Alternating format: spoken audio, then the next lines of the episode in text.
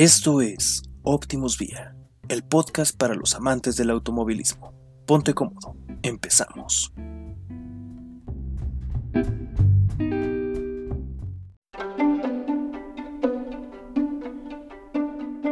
Hola, ¿qué tal amigos? Sean bienvenidos a nuestra primera emisión de este podcast que tratará sobre los temas que más nos apasionan, que es el automovilismo. Primero que nada, quiero darle la bienvenida a mis compañeros. El primero de ellos es Julio Cordero. ¿Cómo te encuentras, amigo? Bien, bastante emocionado y un poco nervioso por empezar este proyecto. ¿Tú, tu amigo?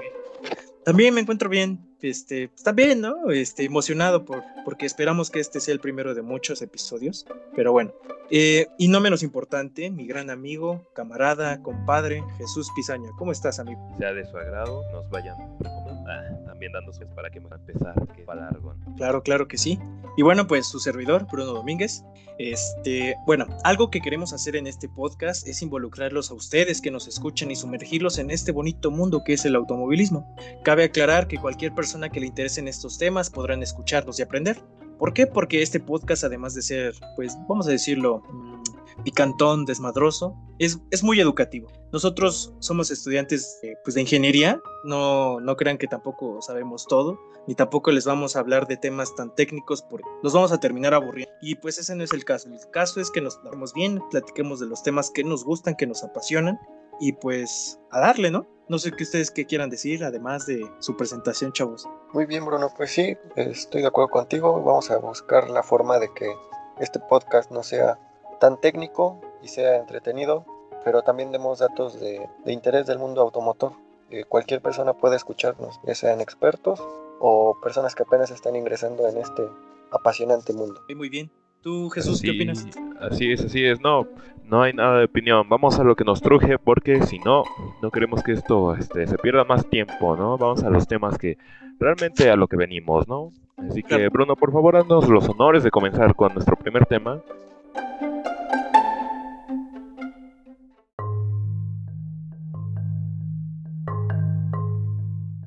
Después de esta tediosa introducción, vamos a empezar con una de nuestras secciones que tendremos a lo largo de nuestros episodios. Para esta emisión se llama Fórmula 1 para idiotas. Ojo, no estoy diciendo que ustedes sean idiotas, sino que le pusimos este nombre porque además de ser muy creativos, lo tomamos de esta serie de libros que se llama For Dummies. No sé si tú la conoces, Julio. Sí, había escuchado un poco hablar de ella. Lo que está chistoso es el título. Es bastante disruptivo como para un primer capítulo. Sí, claro. Este, bueno, este tipo de libros eh, tienen bastantes temas, son temas muy variados. hablan desde prevención de infecciones, cómo reparar tu auto, cómo ser un padre, entre otras cosas, ¿no? Entonces, pues bueno, vamos a empezar, ¿no? Eh, empecemos con lo más básico. ¿Qué es la Fórmula 1? ¿Ustedes saben qué es la Fórmula 1, compañeros? ¿Cómo? Otra vez, otra vez. Di, tú, tú primero, Jesús, a ver. Este, no, estoy esperando a, la respuesta de mi compañero a ver si también sabe qué es la Fórmula 1.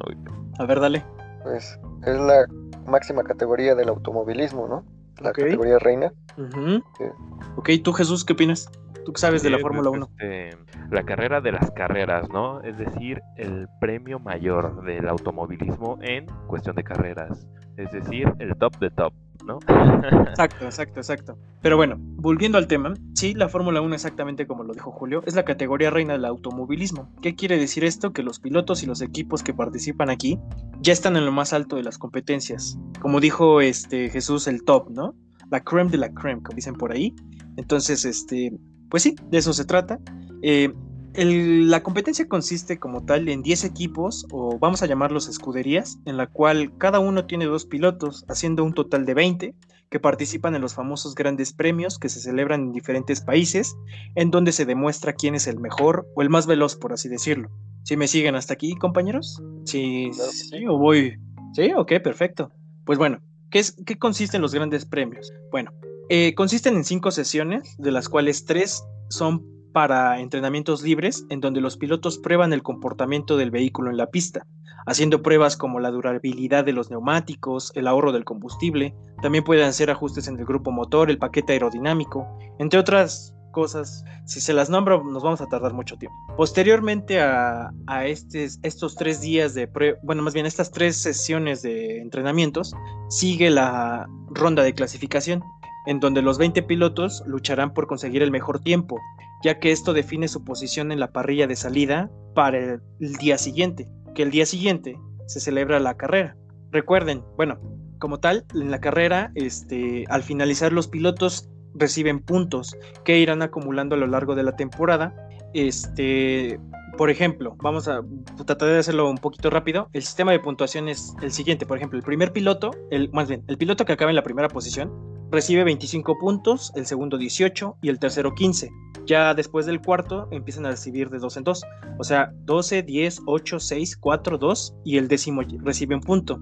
Después del décimo primer lugar ya, ya no hay puntos, pero en la temporada pasada se agregó un punto extra que se le da al piloto que haga la vuelta más rápida. Pero la única condición es que ese, ese punto se le va a dar al piloto que se posicione en los 10 primeros. Si no lo hace, nadie se lleva ese punto. ¿Sí me siguen hasta aquí, compañeros? Sí, claro.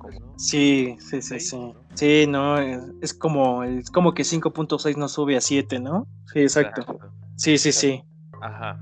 ¿Vas a hablar de las escuderías, compañero? Sí, claro que sí. Pero bueno, primero estamos hablando primero de los grandes premios. ¿Ustedes tienen alguna opinión acerca de los grandes premios, el sistema de puntuación o algo? Creo que te faltó mencionar que por lo general los grandes premios solo transcurren en tres días, excepto el de Mónaco, que dura cuatro días. Ok, ¿por qué dura cuatro días? ¿Me puedes recordar? Porque la verdad eso sí, no me lo sabía. Eh, pues dura cuatro días solo porque quieren cobrar más. ok, vale, vale. El, bueno. El, Gran Premio de Mónaco creo que es en el que hay más dinero de por medio. Entonces, en el, bueno, empiezan el día jueves el día viernes entran otras categorías como los eléctricos o los Porsche para que las personas que están adentro puedan, bueno, para que los millonarios tengan que esperar otro día más en los hoteles. Ok, ok, vale. Bueno, iba, iba a decir un poco de esa, esa parte. cada gran premio se celebra los fines de semana. El viernes se llevan a cabo los entrenamientos libres 1 y 2. El sábado el tercero y la clasificación. Y el domingo se lleva la carrera. Pero adicionalmente a la información que nos acaba de proporcionar mi compañero Julio, este, pues bueno, ya saben que Mónaco tiene cuatro días. Eso yo no lo sabía, la verdad. es, un buen es un buen dato. Em, bueno, tú, Jesús, ¿no quieres agregar algo? Eh, nada más para contextualizar un poco a la audiencia, es, cabe aclarar que también no es el mismo lugar, ¿no? O sea, como acaba de decir, hay diferentes eh, países donde eh, cada mes diferente se va haciendo una carrera diferente, ¿no? A final de cuentas, 12 premios diferentes en el año. Es decir, este, comenzando por, puede ser Estados Unidos, Japón, México, Brasil, entre otros muchos países que ya hablaremos de eso en otro podcast, ¿no? Pero continúa, Bruno. ¿Qué más nos tienes que decir acerca de este increíble? Pues en primera que te equivocaste. ¿Por qué? ¿Por qué? Porque eh, la temporada dura 21, son 21 grandes premios. no ah. son cada mes, son cada fin de semana. Obviamente. También van por continentes, ¿no? Cuando eh, por América, no, realmente no empiezan por América, empiezan primero por Australia. Después de Australia. cuando llegan, por ejemplo, a América, van este, México, Estados Unidos y Canadá. Eh, no, en realidad no. Eh, primero son los últimos, de hecho. No, de hecho te voy a hacer más o menos como el conteo. El primero es el Gran Premio de Australia, o sí, no, se llama Montreal, creo. No, no, no, no, Montreal es Canadá. Eh, ah, se me olvidó el nombre, pero es el primer no, en el metro, Sí, sí. No, es el primer gran, es, el Gran Premio de Australia. El siguiente es el, Gran Premio de Bahrein. El siguiente es Bakú. no, perdón, es China. Después es Bakú. Bakú es en Azerbaiyán. El siguiente es Mónaco. El siguiente es Canadá. El siguiente es. Eh, ay, creo que sigue en Bélgica, no me acuerdo. Ahorita, por ejemplo, en esta temporada se cancelaron el Gran Premio de Bakú, el de el de el, el de Mónaco, perdón, y también el, de México por algunos. O sea, hay muchos que no que se cancelaron, pero este sí se agregaron otros, por ejemplo, el famoso circuito de Nürburgring, no sé si ustedes lo conocen, es en Alemania. Sí. de hecho, ajá, exactamente. De hecho, en esa pista Niki Lauda sufrió su accidente en su rostro. Okay cuando, que hace un, me parece que dos años falleció Niki Lauda, entonces bueno, en paz descanse este gran piloto. En fin, en fin, vamos a, vamos a otra, otro tema. bueno, es otro tema de esta parte. Este, nada más para aclarar que Jesús es un menso. Así es, este, discúlpenme muchachos, eh, mi fuerte no es la Fórmula 1, por eso tenemos a Bruno. Pero continúa, Bruno, síguenos este, eh, tu conocimiento, ¿no? Sí, claro, claro. bueno, vamos con los campeonatos. Existen dos campeonatos, el primero es el de pilotos y el segundo es el de constructores. Mucha gente piensa que en, las, en este tipo de competencias es más individual, ¿no? Que el piloto es el que se va a enfocar solamente en él haciendo énfasis en el campeonato de pilotos, pero no es cierto. Realmente este tipo de competencias son más trabajo en equipo, porque el, el trabajo como tal, el, trabajo importante, cae, recae en la escudería. Entonces, es por eso que el campeonato de constructores es igual de importante que el de piloto. Entonces, eh, al ser un deporte en donde todos ganan realmente, no es un... Bueno, técnicamente gana el que sea más veloz, obviamente, y el que acumule más puntos. Pero realmente a muchas, muchas escuderías no se ponen como tal el objetivo de llegar en primer lugar. En el, les puedo dar el ejemplo, en el caso de Williams, que es una eh, que últimamente le ha ido muy mal, o a la escudería Haas, que es americana, este, para ellos como tal llegar en primer lugar no es como su prioridad. Más que nada sería llegar entre los 10 pilotos para poder alcanzar puntos. ¿Sí me explico? Sí. ¿Por qué es importante, Bruno? ¿Vas a hablar algo de, la tecnología que sale de esos autos para el mercado? Eh, si quieres tú, tú coméntalo, ¿por qué no? Bueno, eh, considero que muchos equipos, como tú dices, no tienen el objetivo principal de ganar la carrera. De por sí es un honor poder participar en la Fórmula 1 y podría decirse que algunos de los dueños de los equipos lo consideran hasta como un gustito que se pueden dar, ¿no? Sí, claro. Eh, pero también... Sí, perdón. Pero también este, podemos considerar que de la Fórmula 1 es de donde salen la mayoría de los avances tecnológicos para nuestros autos. Claro, debido a que existe desafortunadamente mucha diferencia tecnológica entre los equipos, como es el caso de Mercedes que siempre están dominando las primeras posiciones, muchas personas dividen la parrilla de la parrilla de salida o bueno, toda sí, la parrilla de salida en zonas conforme al rendimiento de los autos. Vamos a tomar el ejemplo de la temporada 2019 bueno, podremos tomar también la parte de 2020 ahorita porque ya llevan, me parece, como 10, 10 grandes premios, perdón. Este, entonces, la, las, vamos a dividirlo en tres zonas, la zona alta, la zona media y la zona baja. La zona alta, ¿quién la ocupa? Mercedes, Red Bull. El año pasado la ocupaba Ferrari, pero esta temporada le está yendo a Ferrari muy, muy mal. Entonces podremos incluso decir que Racing Point, la escudería donde participa nuestro compatriota el Checo Pérez, Mercedes 2. Sí, sí, exacto, los Mercedes rosas. Este, realmente este, están ahorita, de hecho, en el tercer lugar de campeonato de constructores. Y Ferrari el año pasado estaba en, el, segundo lugar. ¿Y saben en qué lugar ya ocupan el campeonato, el campeonato de constructores, compañeros? No, este, ilumínanos, Bruno. Güey. Este, lo ocupan en el quinto lugar. Están en oh. la quinta posición. Entonces a Ferrari le está yendo mal. Entonces, bueno, esa es la zona alta ahorita, si la podríamos decir así. La zona media, ¿quién la ocupa? Pues McLaren. Eh, en teoría ya no se llama Toro Rosso, se llama ya Alfa Tauri y Renault. Esas son como las escuderías que están en la zona media. Y pues la zona baja, ¿quién la ocupa? Alfa Romeo, Haas y Williams. Entonces, básicamente así se dividen. Y como les mencionaba anteriormente, no, no se enfocan, por ejemplo, Haas no se, no se pone como objetivo llegar en la zona alta, porque obviamente la diferencia tecnológica de un Mercedes a un Haas es muy distinta. Más adelante les voy a explicar por qué. Pero este se ponen como objetivo a lo mejor llegar en la zona media, porque pues a lo mejor tienen un poco de la capacidad para llegar ahí y obtener puntos. ¿Sí? Sí. Ok, perfecto.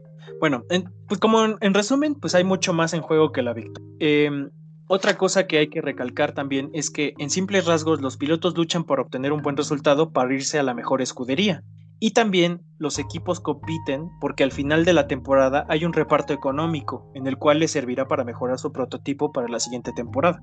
Entonces, a todos les conviene ser mejores cada, cada carrera o cada temporada, si quieren decirlo así. Sí, compañeros, si me, si me escuchan.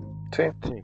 Aunque también he sabido que Ferrari tiene el mejor beneficio económico de la Fórmula 1 por ser la única escudería que nunca ha salido, que ha participado en todas las temporadas y por eso me parece que es el equipo que cobra más a pesar de que no sean los ganadores. Exacto, muy bien dicho. Bueno, ¿Cómo es el avance en la temporada? Eh, pues el reglamento de la Fórmula 1 indica que cada equipo debe fabricar su propio vehículo, pero pueden incluso comprar piezas a otros equipos o incluso pagar a otra empresa para que las construya. Este es el ejemplo que les quería decir, que es el caso de Haas. Haas, al ser una empresa americana, y de hecho Haas es de hecho de eh, empresa de automatización, este Haas lo que hace es comprar las piezas, el máximo, la máxima cantidad de piezas que ellos puedan comprar, lo hacen, se lo compran obviamente a otros, a otros equipos y esas las usan para, para competir. Cabe recalcar que durante el avance de la temporada, el primer auto que saca una escudería no, no siempre es el mismo a como la termina. En el caso de Haas, al comprar siempre los componentes y no fabricarlos ellos, eso les da una gran desventaja porque al inicio empiezan muy bien, pero como va avanzando la temporada y como los equipos van evolucionando, este Haas va perdiendo terreno. Por eso se encuentra en la zona baja. No sé si tú quieres agregar algo, Julio, si sabes algo más de, de Haas, tú que estudias automatización, o si la conocías, ¿sí conocías Haas? Sí, sí conocía Haas y como tú dices es una empresa de control y automatización una rama que está ampliamente relacionada con la Fórmula 1, sobre todo el control. Como decías tú, el trabajo de la Fórmula 1 no solo recae en el piloto, sino en las escuderías y donde participan ingenieros que tienen que ver con la aerodinámica, ingenieros mecánicos y también ingenieros en control, que son los que se encargan de poner a punto el carro en cada carrera. Fíjate que eso es un, algo muy curioso. Eh, no sé si, eh, bueno, la mayoría conozca a quién es Esteban Gutiérrez, ¿no? Piloto mexicano. Sí, claro, hace streams. ha participado, exacto, a eso es lo que voy. Y eso es lo que él decía en, uno de sus streams, en uno de sus directos, decía que muchas veces cuando los ponen en escuderías, no se llevan bien equipo de mecánicos, es muy ganar la carrera. Hay que, que ser un balance completo entre el piloto y la escudería, no todo está en las manos de nuestros. Sí, claro.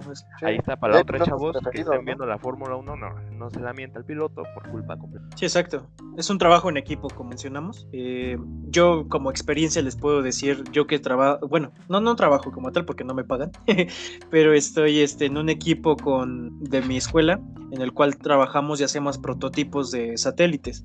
Pero este, algo importante que recalcar es que esto es trabajo en equipo eh, y no solamente es trabajo de una persona. Entonces, eh, es, eh, yo siento que aplica lo mismo. Entonces, pues es básicamente trabajo en equipo. Hay que, como dijo Jesús, no, no siempre es culpa del piloto. A veces sí, pero este, muchas veces también depende mucho del, del equipo que tengas y la gente que trabaje contigo. ¿no? Otro ejemplo también, perdón, que siga, vuelva un poquito al tema, es también el caso de Ferrari. En esta temporada le está yendo muy mal. Eh, otro ejemplo, igual recalcando lo de Haas, es que Ferrari también le está pasando muy mal, como ya se los mencioné. Ahorita se encuentra en el quinto lugar del campeonato de constructores. Y si ellos, por ejemplo, no mejoran su auto a lo largo de la temporada, va a ser una temporada muy, muy difícil para Ferrari. Que bien ya lo está haciendo, por ejemplo, Sebastian Vettel se está, se está posicionando entre el décimo lugar, el décimo primero. Creo que la carrera pasada en el Gran Premio de España estuvo en séptimo, em, pero la verdad les está yendo muy mal. Su compañero eh, Charles Leclerc ha, sacado hasta eso un buen, un buen resultado a pesar de tener un, Ferrari pues, bastante mal. Eh, se ha posicionado en tercer lugar incluso no le ha ido tan mal, pero a su compañero Sebastián Vettel le está yendo muy mal. Entonces. Se bajó a reparar el auto, ¿no? Sí, exacto, exacto, exactamente. Entonces, este, pues les deseamos lo mejor aquí por parte de Optimus Vía a, Ferrari que le vaya muy bien. Que nunca lo van a escuchar, ¿no? Pero... Exacto, eso iba, ¿no? Como lo escuchan ellos, los screeners, chavos. Sí, sí, sí. Exacto. Ojalá lo escuchen, ¿no? También ahí, tal vez ustedes no saben, tal vez, tal vez Sebastián Vettel lo tengamos aquí en alguna emisión. Ustedes no saben, ¿no? Soñar. Ellos, ¿no? Sí, claro. ¿no? bueno, o tal vez a Esteban Gutiérrez, ustedes no saben, ojalá y sí, tal vez ya ves que hace streams, tal vez algún día quiera, tal vez algún día quiera. Ya veremos, ya veremos, planes a futuro, mente de tiburón que tenemos. Bueno, ya como última cosa, este, ya para terminar este tema, eh, hay circuitos en donde los equipos les va mejor que a otros. No sé si ustedes han visto, bueno, no tú Jesús, que estás un poquito menos relacionado con esto. No sé si has visto algún premio, algún gran premio en donde, por ejemplo, Red Bull llega en primer lugar, pero otro gran premio Red Bull llegó en tercero o incluso en cuarto. No sé si te has preguntado o has visto eso, sinceramente, o sea... Eh, sí lo he visto, no sé por qué es, pero eh, me gustaría mucho saberlo.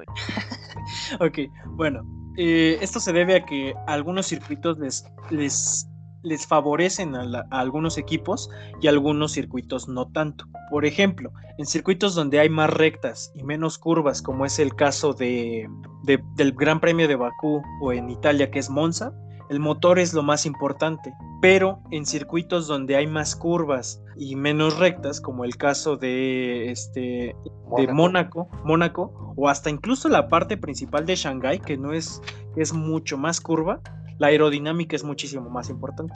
También el sistema de enfriamiento y los frenos, ¿no? Porque tienen que estar teniendo constantemente. También las ruedas.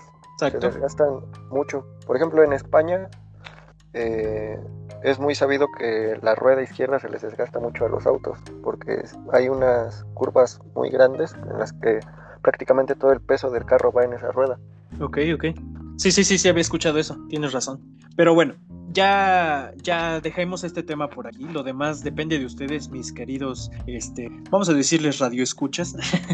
este, espero que esto, este tema les haya servido y pues ya en, posteriormente hablaremos de más temas de Fórmula 1. Ojalá les gusten. Em, no sé si ustedes quieren agregar algo para estos pequeños radioescuchas que nos, que nos escuchan, valga la redundancia, ¿no? Este, platícanos, ¿qué va a ser la siguiente emisión? Porque ahorita platicamos un poco de qué se trata la Fórmula Fórmula 1, ¿de qué es este? ¿Cómo es que? Pero tu siguiente, este, la siguiente, el siguiente episodio de este canal, ¿de qué se va a tratar sobre la Fórmula? Es una buena pregunta, Jesús. La verdad es que ni yo lo sé. Entonces, este, ya, ya les estaré informando en nuestras redes sociales. Ah, ¿por qué tenemos ya redes sociales, eh, amigos? Tenemos Instagram, tenemos, Facebook. Y Twitter no tenemos, ¿verdad? No, todavía no. No, no tenemos aún, pero al rato lo creo. Pero, pronto, pronto tendremos, no se apuren. Este, pero, por ejemplo, ahí pondremos nuestras dinámicas, ahí pondremos este, qué temas se vienen, a lo mejor podremos hacer un debate en el cual discutiremos nosotros aquí en esta emisión y ustedes nos pueden escuchar. Entonces, pues síganos en nuestras redes sociales y pues hasta aquí llegó esta parte de este, de este podcast. Seguiremos con otro tema.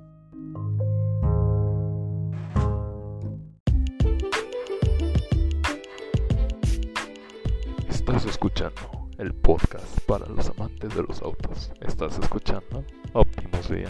Por favor, ponte cómodo.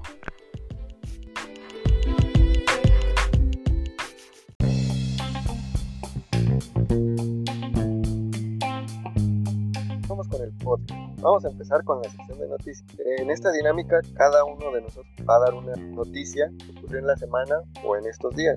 En este caso, yo les voy a hablar de una noticia un poco vieja, pero bastante interesante, que es la unión del grupo Fiat y Peugeot. Como sabemos, ya llevaba rato Fiat haciendo con Renault para poder unirse y poderle dar un poquito de competencia al gigante Volkswagen. Pero como sabemos, pues hubo algunas dificultades con Renault, pero el gigante Fiat decidió conseguirse otro francés. Muy bien, ¿qué podemos esperar de esta fusión? La verdad, confiabilidad, pues no, no podemos esperar ya que ninguna de estas dos marcas ha sido conocida por, por su confiabilidad. ¿Estás diciendo, ¿Estás diciendo que tu Clio no es confiable? No, la verdad. Yo, yo ya tengo mi Clio apartado. no, pues sí, la, neta sí. O sea, por ejemplo, aquí en México es bien conocido. Bueno, eh, en México el Platina realmente es de la marca Renault. Entonces, este. Y, y, ni siquiera se le dice Platina, le dicen plastilina, imagínate. Sí, la verdad es que son autos muy bonitos lo que, lo que, tienen que, lo que tenemos que reconocer es que los italianos y los franceses hacen los mejores diseños y hasta cierto punto tratan de, llevar avances tecnológicos. Claro, claro. Eso sí, confiables no, no son. Pero eh, mira, yo, yo aquí debato un poco con eso de confiabilidad. Yo, yo siento que los Renault en especial, no sé que no sean confiables, son máquinas muy delicadas finas como la mayoría de las cosas que hacen los franceses. Entonces, tú, tú, traes aquí a una máquina fina en una ciudad donde hay baches, hoyos, este, topes, a más no poder, y claro que es de volada, ¿no? Sí, exacto, depende del mercado para el que han sido diseñados. Como tú dices, por ejemplo, el Clio fue diseñado para el mercado francés, entonces ellos, pues, como tienen calles de algodón, no se preocupan tanto por la suspensión Pero, por ejemplo, yo sí puedo comentar que mi Clio era un auto bastante equipado para la categoría. De hecho, ahora tengo un Volkswagen y extraño, la verdad, el equipamiento del Clio, aunque la suspensión no. Pero, pues, por ejemplo, han ido ofreciendo soluciones interesantes con la unión que hicieron con, no me acuerdo cómo se llama esa marca, pero hicieron unión con, con una marca latinoamericana en la que ya mejoran sus suspensiones. Entonces, por ejemplo, el nuevo Logan, a pesar de traer el motor del Clio, pues trae una suspensión mejorada y pensada para las calles latinoamericanas. Pero bueno, regresemos a, a la unión de este grupo Fiat y Peugeot. Quedaron 50-50 y eh, la unión tiene un poder de fabricación de 8.7 millones de unidades al año y se calcula un ingreso de casi 200 mil millones de dólares anuales. Todo esto sucedió en tres meses y finalmente han concretado una fusión por 50 mil millones de dólares entre ambas compañías. Mm, la verdad es que es interesante porque buscan darle competencia a, Nissan, a, a Renault, Nissan y a Grupo Volkswagen, así como General Motors y Grupo Ford. Eh, ¿Ustedes saben qué marcas pertenecen, por ejemplo, a Fiat, Chrysler? Es lo que te iba a preguntar. Ah, que yo Chrysler. sepa, que yo sepa es Fiat. Chrysler, Dodge, Jeep Y ya. Bueno, y bueno, internacionalmente Ferrari le pertenece a Fiat, es lo que yo sé. Creo Pero, que no. Ferrari ya se. O bueno, tiene unos años que ya no es de Fiat. ah, sí, ah, yo no sabía eso. Pero Alfa Romeo sí lo es. Alfa Romeo. Sí, pues claro, Abarth. Sí, bueno, les voy a decir las marcas que son: es Alfa Romeo, Fiat, Chrysler, Citroën, es una marca francesa. Sí, francés. Ford, Dodge, Jeep, Lancia, ah, es la marca. Sí, sí, sí. Maserati, valió prácticamente. DS, Opel, Peugeot, Vauxhall. No sé si marca- Sí, sí, sí, yo sí la conozco. Ok, vaya, sí es grande, pero sigue siendo más grande el grupo Volkswagen, ¿no? Sí, aún sigue siendo bastante grande, pero pues buscan darle batalla. Sí, pues que la yo- verdad es que pues yo espero que salgan autos bonitos. Por ejemplo, Pues más que nada bonitos, confiables. Por ejemplo, la verdad, sinceramente, al menos aquí en el mercado latinoamericano, Volkswagen sí es bueno. Y dime Bagueto, dime Bagueto, el que me quiera decir Bagueto, no, pedo, no me, no me molesta. Pero, pero algo que sí tiene Volkswagen desde, al menos que mi mamá ha tenido autos desde hace muchos años, es que la verdad son muy confiables, la neta. Eh, se manejan muy bien y yo ahorita que igual tengo un Volkswagen, la neta es que me gusta mucho cómo se maneja el auto a comparación, por ejemplo, mi mamá ahorita tiene un Río, un Kia. Eh, fíjate que hasta eso Kia le está dando bastante batalla a Volkswagen, pero este, sinceramente me gusta más. aunque también no tienen la misma calidad de materiales, ¿no? Por ejemplo, a pesar de que yo tengo un Vento, pues parece los materiales como un poquito de una categoría más alta. Ah, sí, claro, claro, Es que, claro. eh, son muchos factores, también influye el precio, ¿no? Desde un Fiat que lo puedes encontrar nuevo desde más de 200, de un Fiat 500, ¿no? Más de 250 mil pesos, a un Vento que lo encuentras mucho menos y yo creo que es mucho más calidad. O- Ponle Sí, tú claro. que no tenga alcantara en el techo, pero pues el- o sea, es más espacio, este, un motor un poquito más grande, porque estamos hablando de las ediciones austeras, ¿no? De las, pero sí, no es la primera vez que lo, bueno, por ejemplo, Chrysler también en sus inicios hizo esto, o sea, estamos hablando de que las suspensiones de Chrysler también eran una basura, por no decir otra cosa. Ajá. Y cuando se unió Jeep, Chrysler, Dodge, eh, hicieron unos autos que fueron, que son aún de muy, muy buena calidad. Entonces, este, toman piezas de lo que es de otra compañía y las combinan y al final terminan haciendo un carro que llega a ser muy bueno. Esperemos que esto le funcione muy bien a Fiat, ¿no, muchachos? Sí, claro, además no estás comparando, este, bueno, perdón, a lo mejor la comparación no fue tan buena. Un, un Vento es un auto familiar y un Fiat, creo que dijiste 500 o es el Así es, 580. 500. Ah, bueno, ese por ejemplo es un poquito un auto más como. No es. No Para es, no es esa, esa podría ser una buena para otro podcast. Autos para homosexuales, quieres. Con todo el respeto, ¿no? Con todo el respeto, pero sí puede ser uno. Yo tengo varios, pero bueno, no, no nos desvíes del tema. Este, pero bueno, continúa, Julio. Ok. Este, creo que es un tema bastante abundante que también podríamos hablar para otro momento. El, las alianzas que hay entre diversas marcas y las ventajas competitivas que salen de ahí, pero creo que estamos consumiendo bastante tiempo en esta noticia, así que Exacto. le doy el tiempo a mi compañero Jesús. Muchas gracias. Este, pues continuando con esto, ¿ustedes sabían, muchachos, que ya salió la nueva RAM 2021? Sí, Ajá. No, amigo, a ver, cuéntanos. No, ah, ok. no, no sabían, en serio. Les No, güey, no. hace rato. ¿Cómo no vas a saber? Bueno, pero, o sea, me enteré por decir, la neta, Pero a Sí, ver, me cuéntanos. dijiste tú hace rato, justo hace 10 minutos. Hace 10 minutos. No, es que me Bueno. dijiste que es que me dijiste que no. Ah, no, este, bueno, sí sabes, no te preocupes. Ok, ya sí sé. Este... bueno, continuando con la noticia, este, así es. eh, Dodge Ram acaba de sacar su nueva camioneta Ram 2021 edición TRX. ¿Qué quiere decir esto? Que es para terracería. Tiene un diseño particularmente que se me hace idéntico a la Tacoma. Realmente yo siento que agarraron el mismo carro y le pusieron el frente estuve preguntando a varias personas y les gusta, o sea, realmente no, no tiene impresión la camioneta, pero a mi gusto siento que tomaron la misma camioneta de una y la copiaron de otra, ¿no? Bien, este, ¿usted sabe- ¿ustedes saben qué motor puede traer esta camioneta, muchachos? Eh, yo no. A ver, di. Tú, este, Julio, Dice algo que Hell- Hellcat, ¿no? así es, trae el mismo motor que trae el Hellcat, es decir, eh, V8 super cargado que otorga 702 horsepower y 650 libras-pie de torque, que puede llegar el 0 al 100 en la cantidad de... ¿Ustedes cuánto le echan? 3.8 segundos. Y tú, este, Igual, bueno, unos tres segundos. Ya, 3 segundos a la bestia, como un Tesla. Sí, güey. Una camioneta de más de una tonelada. Sí, güey. Ay, ¿no viste la Cybertruck? También llegaba de 0 a 0 a Sí, 100 bueno, en 3 segundos, güey. Dale, a ver, ¿cuánto es? 4.5 segundos. No, no, Bueno, sí, no, no había considerado eso, es una camioneta muy cara. sí, más Sí, pesada. Me mamé, güey, me mamé. Este motor inteligente, gasta, usa 4 cilindros en ciudad, 8 en carretera, eh, o eh, dependiendo del modo en que la traigas, ¿no? Sport, eh, terracería, mí- Bueno, pero Ajá. Aquí es como siempre dicen, ¿no? Si preguntas cuánta gasolina consume, todavía ese auto no es para ti. Exacto, así es. Y no, y aparte son 6.2 litros, o sea, para el que no sabe, los litros es la cantidad de, de volumen que tiene cada cilindro, ¿no? Bueno, todos los cilindros, entonces 6 muchísimo para un motor. Entonces, este, gasolina va a gastar y bastante si pisas.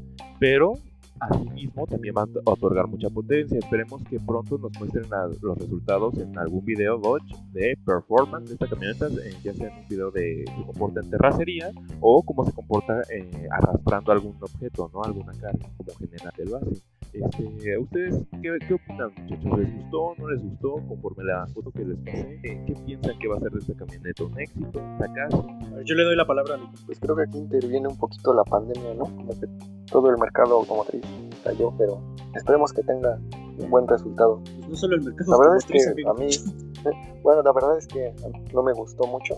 Parece como tratara de cambiar de, de estilo de algo que no es esa camioneta, ¿verdad? Pero Sí, yo, concuerdo contigo. No, concuerdo. Siento que perdió la, la línea de agresividad. Pero tú, Bruno, ¿qué opinas? Mira, yo primero que nada no soy tan fan de los autos americanos, sinceramente. Antes sí, antes sí me gustaban más, pero la verdad es que yo no soy tan fan de las, este, de las pickups y todo ese tipo de cosas. Una porque ah, se supone que las pickups el principal objetivo es ser camionetas de trabajo, pero pero últimamente ya se han vuelto, se han vuelto, perdón, más camionetas de lujo. Un ejemplo es, creo que igual es una Ram que salió hace como dos, que traía como, ay, bueno, te- era muy, era muy lujosa. Realmente ahí te- era casi una limón. No es nada que ver con una camioneta de trabajo. Y entonces yo no soy tan, tan experto en este tema, la verdad. Yo soy más de los, la verdad es que a mí me gustan más los autos De la. Fórmula 1. No, no tanto. Pudiste ver. Bueno, sí, le, sí, le sí gustan me los gusta. es bagueto, es bagueto. Sí, soy, soy bagueto. A mí no me sacas de Volkswagen, güey. No, güey. No, no es cierto, no. Sí, sí, sí. No, no es cierto, no, pero yo la verdad es tan conocedor de las. Se me hacen interesantes, pero siento que últimamente, o bueno, ya desde hace mucho tiempo, ya dejaron de ser ese, ese concepto de camioneta de trabajo y ya son más camioneta de lujo. Déjame te aclaro este punto, Bruno. Este, yo, eh, como tú dices, tú sabes más de, por ejemplo, Fórmula 1 Master, ¿no? Este, me- me asombras, ¿no? Tanto tu conocimiento en Fórmula 1. Ya deja de que- lamer botas, chavo. Discúlpame, es que era necesario. ¿Por qué? Porque yo soy muy bueno en los americanos. A mí me encantan los, el poder americano, ¿no? Todo aquella pickup, todo aquel muscle car es fuerte. Déjame te digo que dentro de las camionetas, al igual que los carros, se dividen en categorías, ¿no? Y Así como tú dices, hay camionetas que son súper lujosas, que obviamente van a ser las que traiga el patrón, el cowboy o este, quien sea el que tenga dinero, respectivamente, que no son camionetas que son para trabajo, ¿no? Sino son camiones principalmente para, para el que es el dueño del campo, ¿no? El dueño de, de quien la usa y están exacto o de algún arquillo no por ahí. Y hay camionetas que están más abajo que son más económicas pero que tienen sus motores o este pero no por ejemplo acabados tan lujosos asientos de piel nada más este, pues para terracería este, más a la carga. exacto mejores funciones ajá. O bueno enfocadas más al trabajo. al trabajo exacto para cargar o para jalar no y estas camionetas son las que realmente se usan para arar para el campo o para cargar este, para llevar las reses no que por lo general aquí se ocupa mucho en la ciudad para los rastros y este, esperemos volviendo ya al tema porque nos desviamos bastante que eh, bueno esta camioneta pues contestándole a, este Julio es un total éxito porque solo se vendieron 750 unidades aproximadamente ya están todas apartadas ya todas este, cada quien tiene su dueño y que la línea de RAM pues mejore no le vaya no pues está muy bien pero continuando con las noticias, dinos Bruno, ¿qué tienes preparado para nosotros? Bueno, pues les traigo más Fórmula 1. oh, no, tú con Fórmula 1, muchacho. No, oye, bro, tampoco hay que presumir, cabrón. No, sí, sí. No, no, no. Por eso, ahorita te la miras rutas un poquito, porque es claro. No, pues donde quieras verde.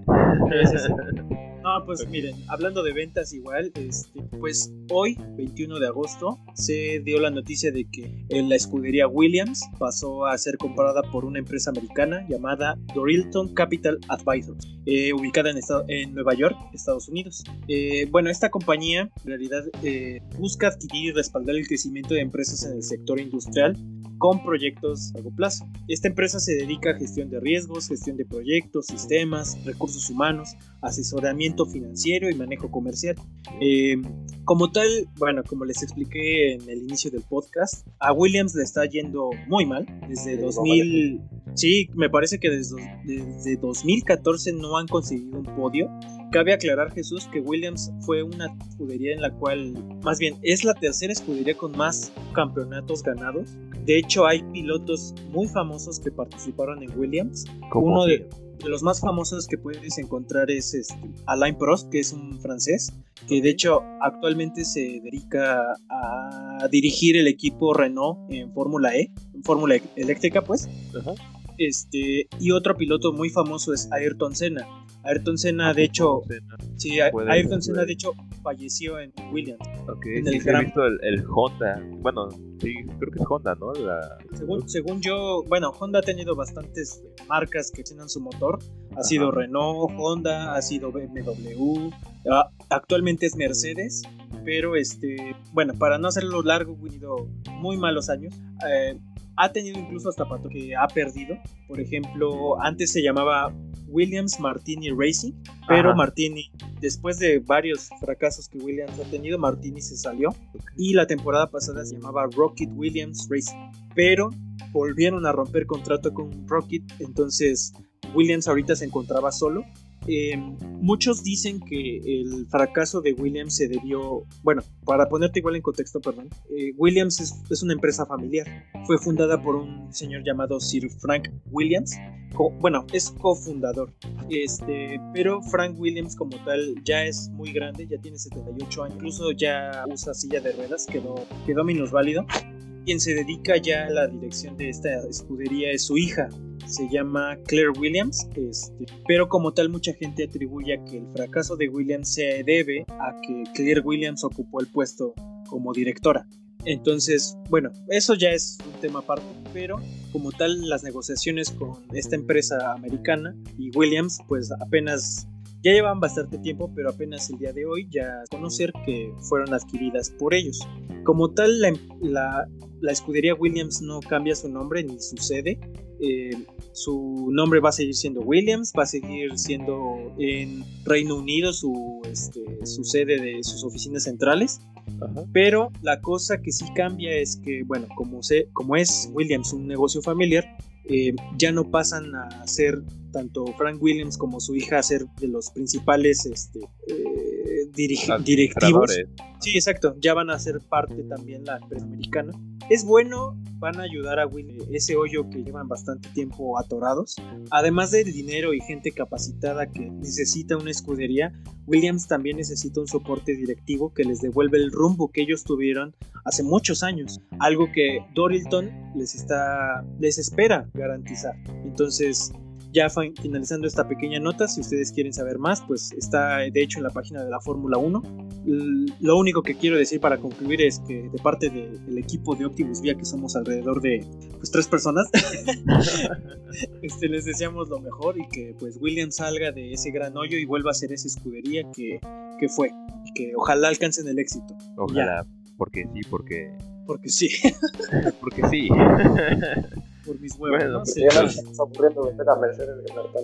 Muy bien, muchachos, pues continuando con este podcast, eh, yo quería hablarles un poco sobre mi tema, y mi tema es el tuning. Pues últimamente aquí en México y bueno, en muchos otros países también se ha este, evolucionado y se ha hecho llamar mucho la atención lo que es eh, muchos aquí de los de este podcast no saben tanto. Entonces, las 20 personas del equipo de Las 50 personas que guían este podcast sí, sí, sí. no saben tanto y me invitaron para, para poder apoyarlos ¿no? en, en esto que es el tuning bien el pues parte de muchos años atrás, muchísimos años atrás, en la era americana, de los hot rods. ¿Ustedes han visto los hot rods? ¿Les gustan mucho? Creo que sí los he visto porque me suena mucho el nombre, pero eh, mejor recuérdamelo, no te quisiera mentir. Este, sí, mira, los hot rods, este, para quien vieron vaselina, son aquellos este, pues, que agarraban carro y lo modificaban, ¿no? Estéticamente, más que performance. Eh, performance hablamos de motores, de rendimiento, de poder.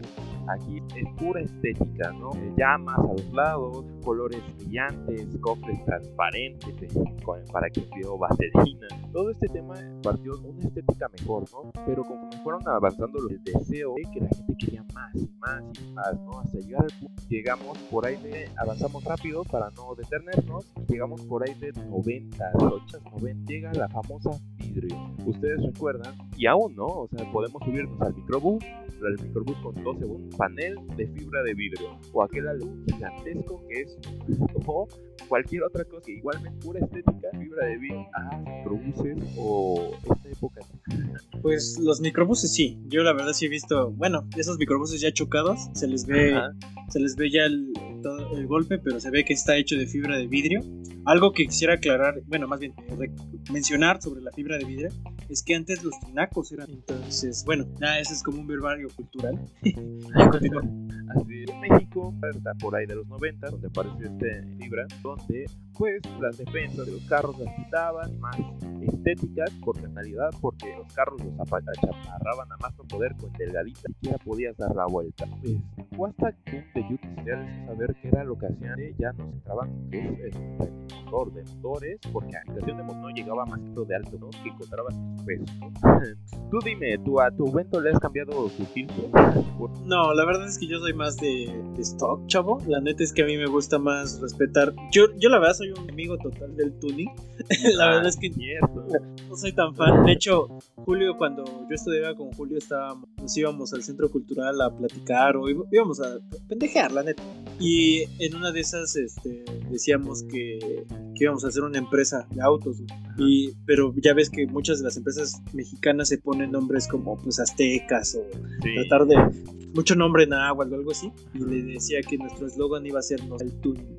Pero pero dije, teniendo el sentido de pertenencia mexicano, dije que iba a ser en náhuatl. Y pues la neta se me salió de la mente, y dije que el eslogan iba a ser Místimo, Pero sí, o sea, muy, muy pendejón, güey. Y Julio desde ahí no lo olvida.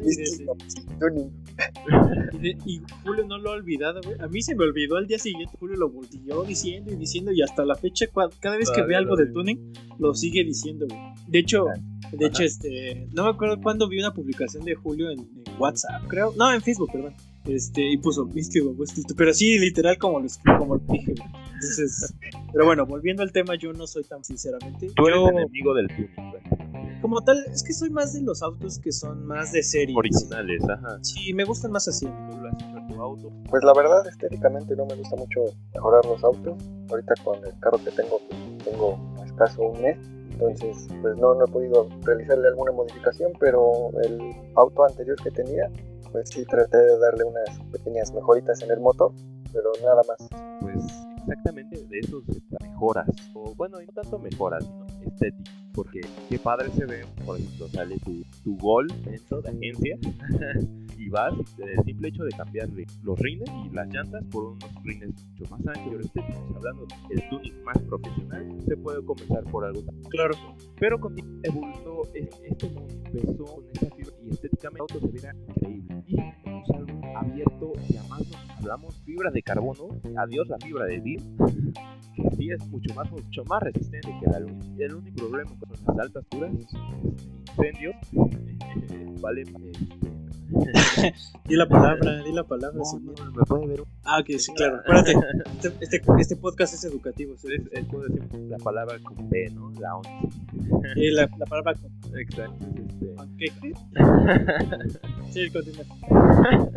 Este, la fibra de carbono indispensable. Estamos hablando nada más de estética, sino de dinámica. Nosotros que estudiamos es lo más importante este todo hombre, tormo, es la aerónica. ¿Qué tan hacer que sea más productivo? Motor, estamos hablando de que ya no nada más es con el filtro de alto flujo o las lucecitas para que se vea padre, lo que se encuentre en media mano. Estamos hablando de pistones forjados, de turbo, supercargadores, totalmente. Hoy, eso de agarrar un clásico y meterle un motor nuevo y hacer así es lo que podemos y única revolucionante este es más principal ¿no? que quiero abordar. si tú quieres no es tan fácil no es barato claro que se va a ver que puede desempeñarse hasta donde tú quieras y puedes hacer que un bochito le ganara sin problemas pero te va a costar pero fuerza tenemos bastante podcast eh, posteriores eh, podamos con procedimientos muchachos que tengan Pues yo la verdad es, eh, eh, bueno, yo la verdad mis primeros acercamientos con tuning como tal fueron la verdad en las películas de Rápido y Furioso, en algunos juegos, por ejemplo Need for Speed en un inicio sí le estaba dando mucho a influencia a eso, ese tipo de películas. Recuerdo jugar el, ¿cómo se llamaba este juego? Era Need for Speed, pero se llama Need for Speed Underground, creo. No recuerdo muy bien, pero de ahí yo me acuerdo que sí me empezó a latir un poquito el tuning.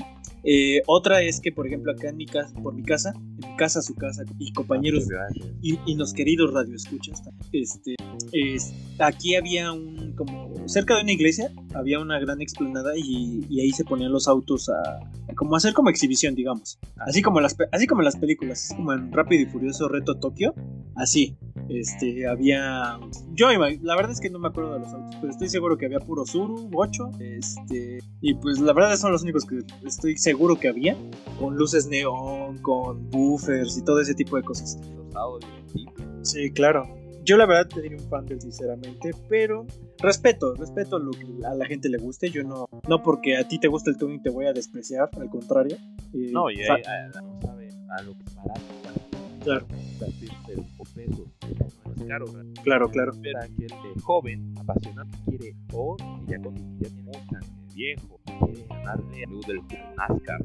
Quiero decir, sí se puede, pero va a costar, te va a costar mucho dinero, mucho trabajo, mucho le compro el eBay, hablamos programación, instalación del auto, así en redes sociales, este, que, que comenzando casi en mis autos. Yo tengo un pequeño comentario. Pues bueno, es bien sabido que tunear bien un carro puede a veces ser más costoso comprar un auto nuevo, ¿no? Como tú dices, por ejemplo, si le, si le ponemos un turbo, no sé, a una Caribe, pues no hay que cambiarle solo el turbo, ¿no? Hay que ponerle, para empezar hay que fijar bien el turbo, hay que ponerle un nuevo sistema de refrigeración, hay que ponerle frenos, hay que estabilizar el carro y ya después cuando haces la cuenta, pues a lo mejor te salía más barato comprarte una Golf nueva, ¿no? Claro, Pero no hay nada turbo, como- ¿no? Pero no hay nada justo de hacerlo, o que nadie espere que ese auto sea capaz de hacer. carro, ¿qué quieres hacer? ¿Qué quieres hacer? Ya te dije, puedo y hacerlo chico, no va a valer lo que tú le vas a pagar. Ah, me- yo le quiero ganar al Mustang. Pues de- depende, depende mucho el año. Por ejemplo, yo trabajé hace muchos años con un mecánico que tenía un bochito del 70 y él lo quería vender en ese entonces en 30 mil. Ajá, pero acuérdate que el bochito ahí en ese entonces tenía carburador. Si tú te vas a un bocho con fuel injection eh, del 90 o incluso creo que todavía bochos en 2000, ¿no? Me gusta mucho El el efecto bocho güey. Sí, sí, sí, sí, en los 90s, 80s llegó el, último bocho. ya salió. Sí, de hecho, es, este tipo de bochos ya andan en 8 mil pesos. Esta no me la esperaba. El turbo más barato mil pesos, el 8. Te puedes comprar 9 bochos, así. No es, exacto, es barato, de performance, tal vez tuvo este, estéticas, pero se va a ver por Ahorita, ahorita, ahorita que mencionas el bocho y hablando un poquito de la historia del túnel, es curioso que los primeros autos de los que yo escuché que tenían modificaciones era del bocho. Precisamente nada más le ponían pistones de combi a un motor de bocho y con eso decían que tenían para darle batalla a, a varios carros. Solamente cambiaban el pistón que, te- que no tenía una hendidura que sí tenía era del bocho y con eso sacaban un buen Sí, una buena potencia. importante, la porque vamos a pero la- Julio, ¿tienes alguna duda? Ok. no, Bueno, vámonos con nuestra última sección que se llama Adivina el auto.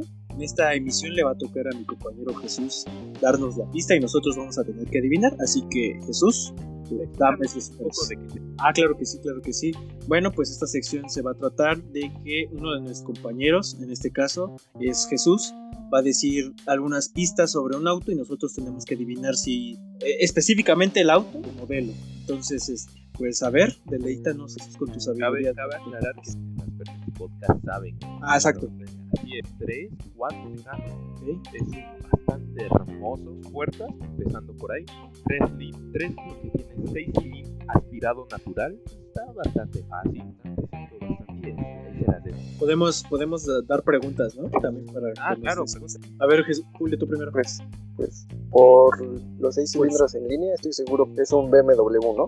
No sé, todavía no sé qué modelo, pero BMW tiene que ser. Es que BMW maneja series 3, series 2. Ah, a ver, a ver. Bueno, ok, dijo que es BMW. Verga, güey. ya lo van a adivinar antes de bien. Pues BMW serie, serie 3, me viene a la mente, soy malísimo. Ah, no, ya que les falta, ya digan el nombre. ¿No se llama así, güey? sí, ya casi, falta, falta algo. Serie Debe de 3, ser coupé, ¿no? BMW Serie 3 coupé, es Racing. azulito, ¿no? Ya, la audiencia ya sabe, podrá dar un suave. Sáquense, ¿no? Esto es todo por, por hoy. Pero no vas a decir el resultado, chavo. Ah, tengo que decirlo. Sí, claro que sí. Ah, Nos nos va a dejar con la duda de aquí hasta la siguiente semana, hombre. como Chabelo. No, pues no, BMW Series 3, yo me quedo ahí. Series 3 Racing. es lo único que yo sé, güey. E46 aspira pasa los Muy bien, bueno, pues ahí lo tienen. Eh, esperamos que les haya gustado este podcast. Hasta aquí llegó este, este episodio. Eh, nos vemos, eh, no sé si la próxima semana o tal vez dentro de 15 días, con más temas del mismo, chavos. Esperamos que haya gustado, se los vuelvo a repetir.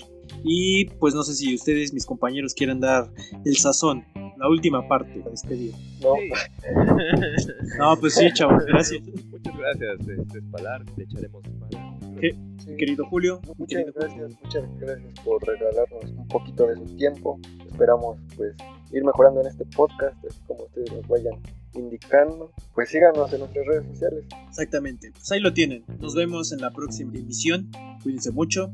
Adiós.